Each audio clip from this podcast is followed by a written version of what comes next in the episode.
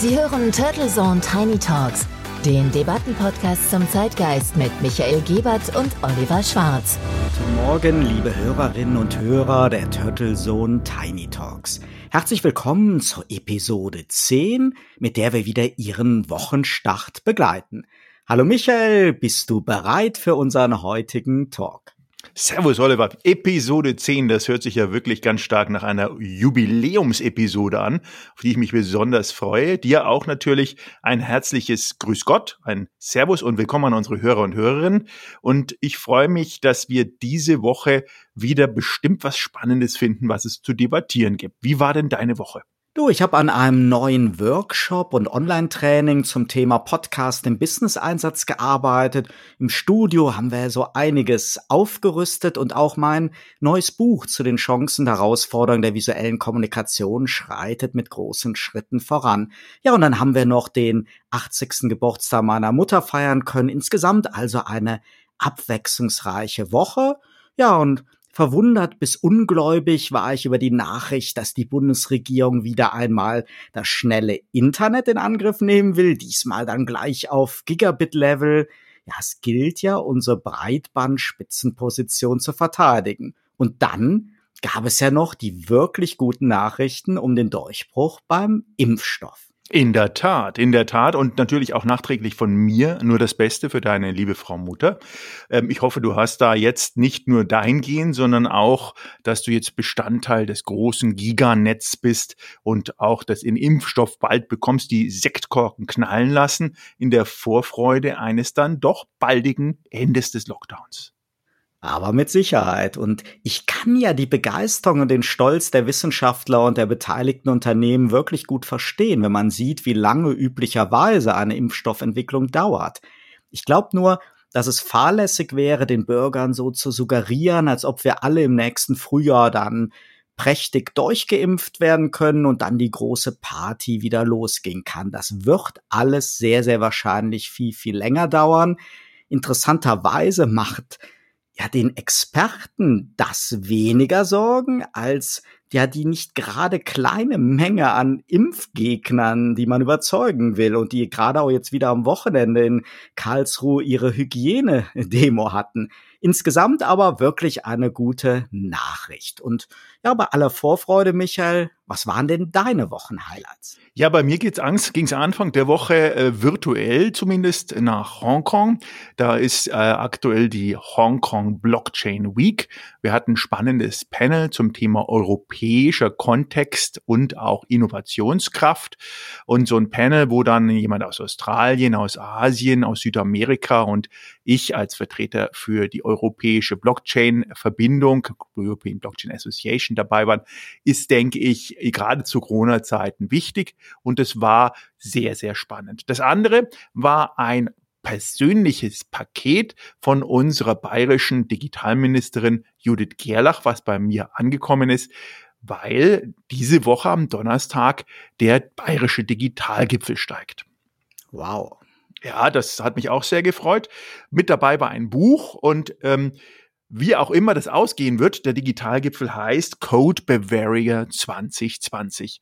Spannend fand ich in dem Zusammenhang übrigens die Nachricht, dass der amerikanische Schauspieler Leonardi, Leonardo DiCaprio, der eine oder andere unter uns möge den noch kennen, ist ja eigentlich ein Weltstar, sich an einem Berliner Solar-Startup beteiligt hat beziehungsweise investiert hat.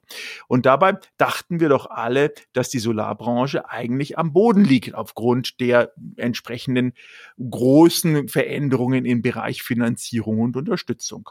Das in Startup NPAL, so heißt das, setzt sich auf die Vermietung von Solaranlagen und konkret investiert hat dabei der Investmentfonds Principal Climate Technology, an dem der Herr DiCaprio beteiligt ist. Und mit derzeit aktuell nur 5000 Kunden, aber 5 Millionen Kunden im Visier perspektivisch, hat Enpal bis heute angeblich bereits mehr als 100 Millionen Euro von Investoren und Banken eingesammelt. Das ist ja schon mal eine sehr ordentliche Summe, respektabel für die deutsche Startup-Szene.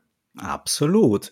Ja, und wenn wir schon vom Geld und der Finanzierungssumme sprechen, in Sachen Startup-Szene wurde ja lange immer gesagt, dass hierzulande im Vergleich so zum Silicon Valley viel zu wenig Geld im Umlauf sei.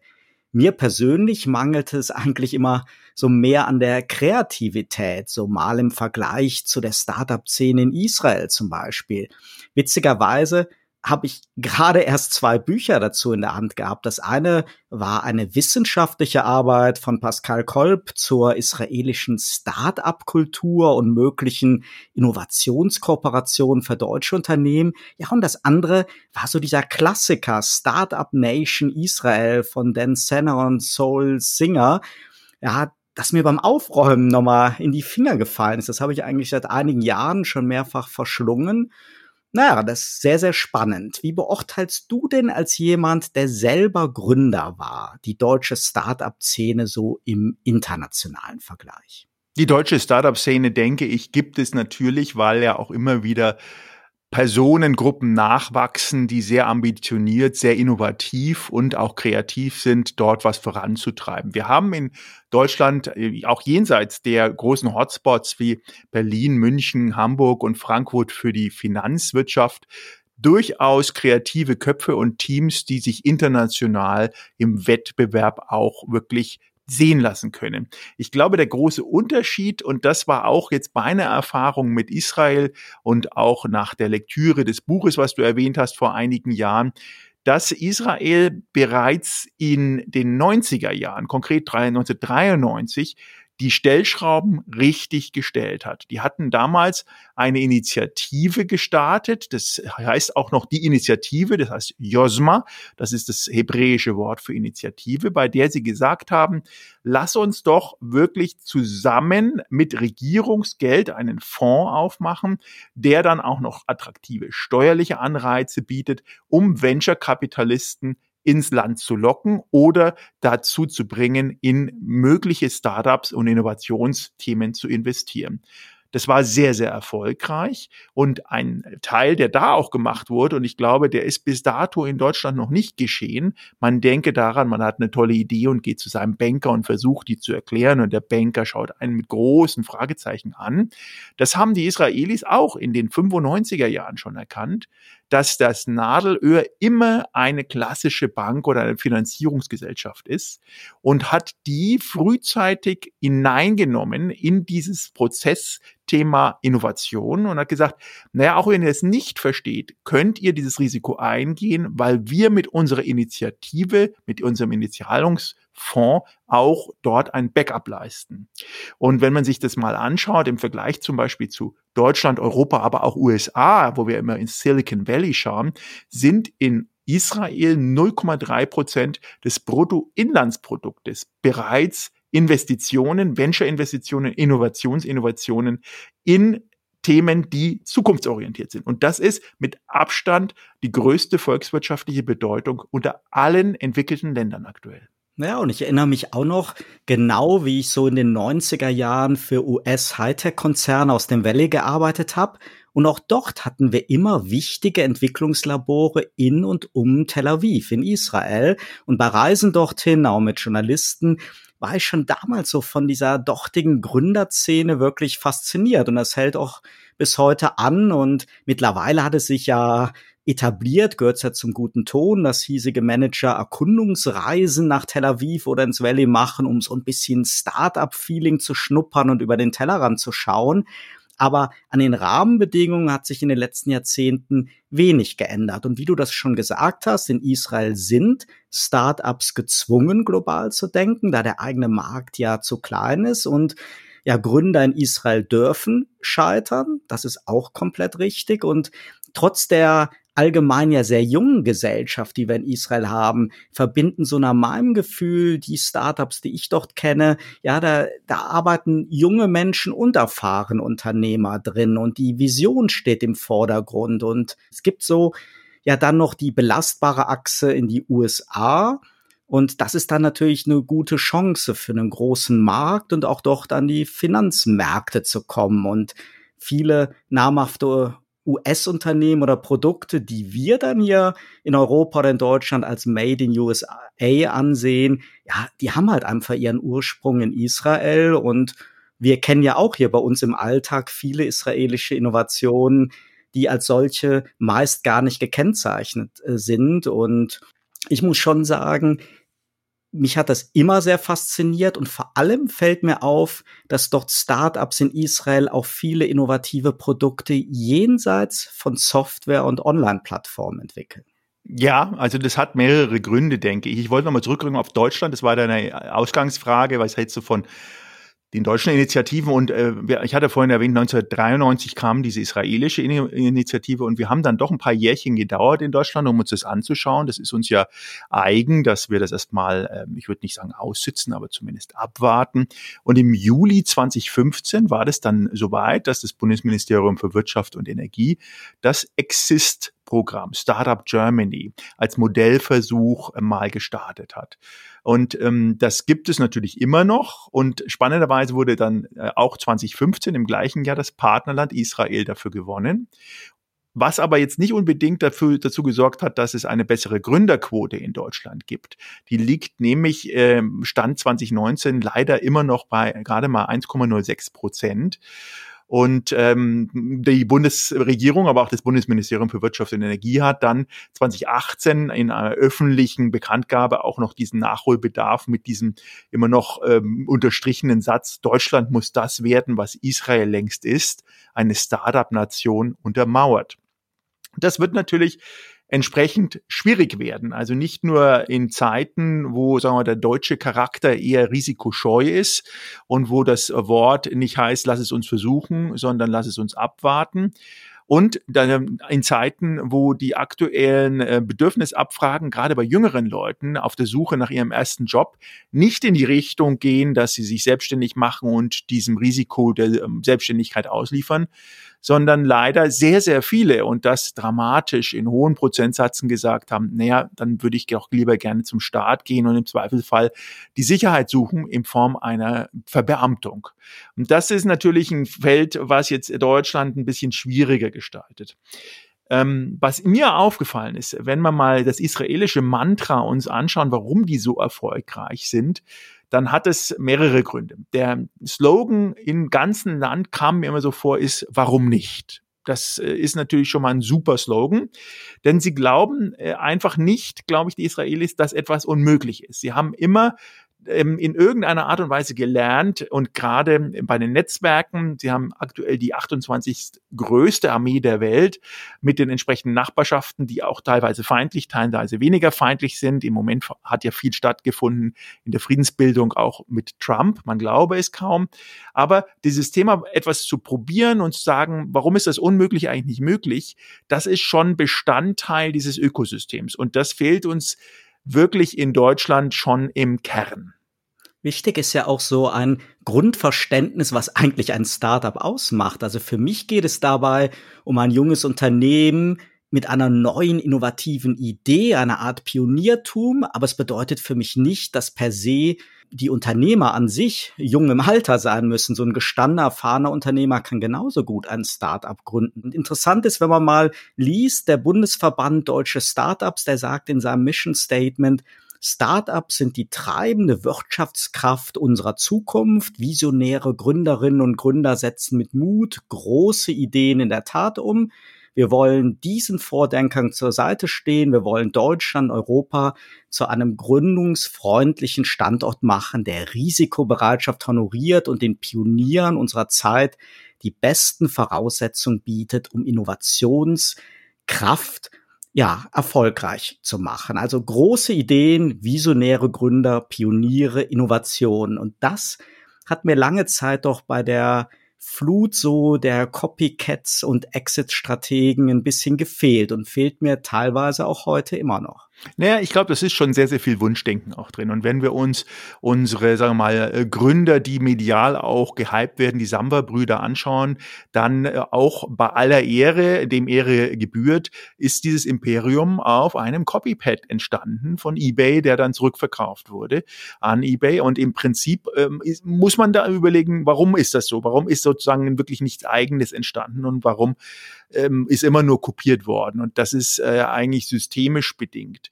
Ähm, Nochmal zurück auf Israel, was, ähm, was ich immer so geschätzt hat, ist, äh, wenn man in Israel ähm, seine Idee vorträgt oder mit den Leuten redet, dann sind die sehr, sehr, sehr direkt. Die sagen dir ganz klar, was sie davon halten. Und es gibt eigentlich diesen Soft-Faktor, dieses politische Korrekte gegenüber. Ja, ist ganz gut, könnte man ändern. Also die Möglichkeitsformen werden da völlig eliminiert. Auf der anderen Seite allerdings, wenn ein Israeli jetzt zum Beispiel bei Investoren um Geld pitcht oder um Geld bittet, dann und ein Nein bekommt, dann ist dieses Nein in der Übersetzung ein vielleicht. Also das, äh, das würde bei uns wirklich in den wenigsten Fällen stattfinden. Da würde man eher tief enttäuscht zurückgehen zum Team und sagen, ja, da haben uns alle abgesagt. In Israel ist es spannenderweise genau anders. Die sagen, naja, die haben gesagt, dass es vielleicht funktioniert und wir müssen unsere Idee oder wir müssen unser Angebot verbessern. Und das sind natürlich Einstellungen, die äh, zu einer völlig anderen Ergebnisorientierung führen können, als wir sie im Moment hier sehen. Ja, und wenn man Pitch Decks sieht oder Pitches verfolgt, ist das ähnlich auch wie im, im Valley, dass der Teil, wo es sich um die Innovation, um die Lösung, um die Problemlösung dreht, wesentlich größer ist als der Finanzanhang. Bei uns ist das ja oft umgekehrt, was halt auch ein Problem darstellt. Und wenn man mal schaut, LinkedIn hat die gefragtesten 25 deutschen Startups ermittelt. Und wenn man sich so diese Liste ansieht, dann gibt es zwar mit Lilium ein sehr visionäres Flugtaxi, mit UNU so einen Elektrorolleranbieter, der mittlerweile ja auch Eigenentwicklungen aus Berlin heraus in China produzieren lässt und mit ProGlove so einen innovativen Industriehandschuh. Aber alle weiteren 22 Startups sind Online-Plattformen, Software, App-Lösungen, Fintechs, die teilweise ja höchstens altbekanntes so ein wenig mehr digitalisieren oder sich in Marktsegmenten halt mit zig anderen Copycat-Mitbewerbern tummeln und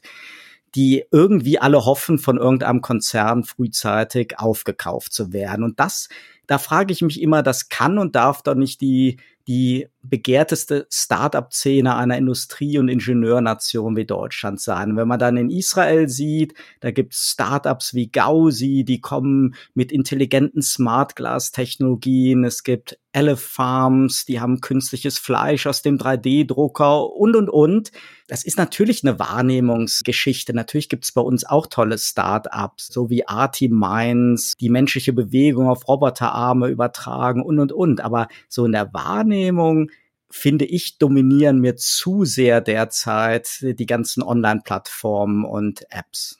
Absolut. Und in, in Israel ist es natürlich neben der Mentalitätssache auch ein großes Thema, dass ja Armeepflicht äh, da ist. Das heißt, die Armee hat einen entscheidenden Punkt im Sinne von Innovationskraft, Auftragserteilung und Netzwerk. Das darf man wirklich nicht ähm, unterschätzen. In Israelis ziehen ihre Teams meistens aus Militäreinheiten, die sie aus der Ausbildung kennen oder aus der Schule und das schweißt zusammen. Und äh, klar ist, diese Aggressivität, etwas wirklich nach vorne zu tragen, treiben. Und diese Kreativität wird dadurch entsprechend untermauert.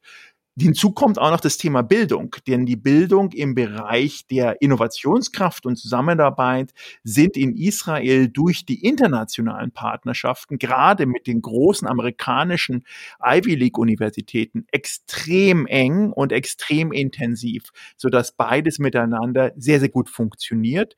Als lokale geografische Lage liegt Israel ja auch zwischen zum Beispiel sowas wie China und Indien und USA, was der Sache auch nicht ab auftut, weil sie größere Märkte auftun können. In der Tat, das sind wirklich wichtige Aspekte, Michael. Und es lohnt sich also in jedem Fall weiterhin regelmäßig inspirierende Blicke nach Israel zu werfen. Wenngleich wir hier natürlich unseren eigenen Weg gehen und optimieren müssen, hoffentlich sehen wir also weiterhin und in Zukunft noch viel mehr tolle und erfolgreiche Start-ups aus Deutschland. Zum Abschluss noch die Bitte an unsere Hörerinnen und Hörer, wenn Ihnen Turtle Zone Tiny Talks gefällt, dann scheuen Sie sich nicht, uns zu liken und zu abonnieren und wenn Sie einen Themenvorschlag, einen Beitrag oder Lob und Kritik haben, dann finden Sie in der Mediathek unter turtlezone.de einen WhatsApp-Feedback-Button, mit dem Sie uns Text- oder Sprachnachrichten senden können. Michael, dir eine schöne Woche und natürlich auch unseren Hörerinnen und Hörern. Alles Gute an unsere Hörerinnen und viel Spaß mit dem Jubiläumsbutton. Turtle Zone Tiny Talks, der Debattenpodcast mit Michael Gebert und Oliver Schwarz. Immer zum Wochenstart auf allen Podcast-Plattformen und auf turtlezone.de.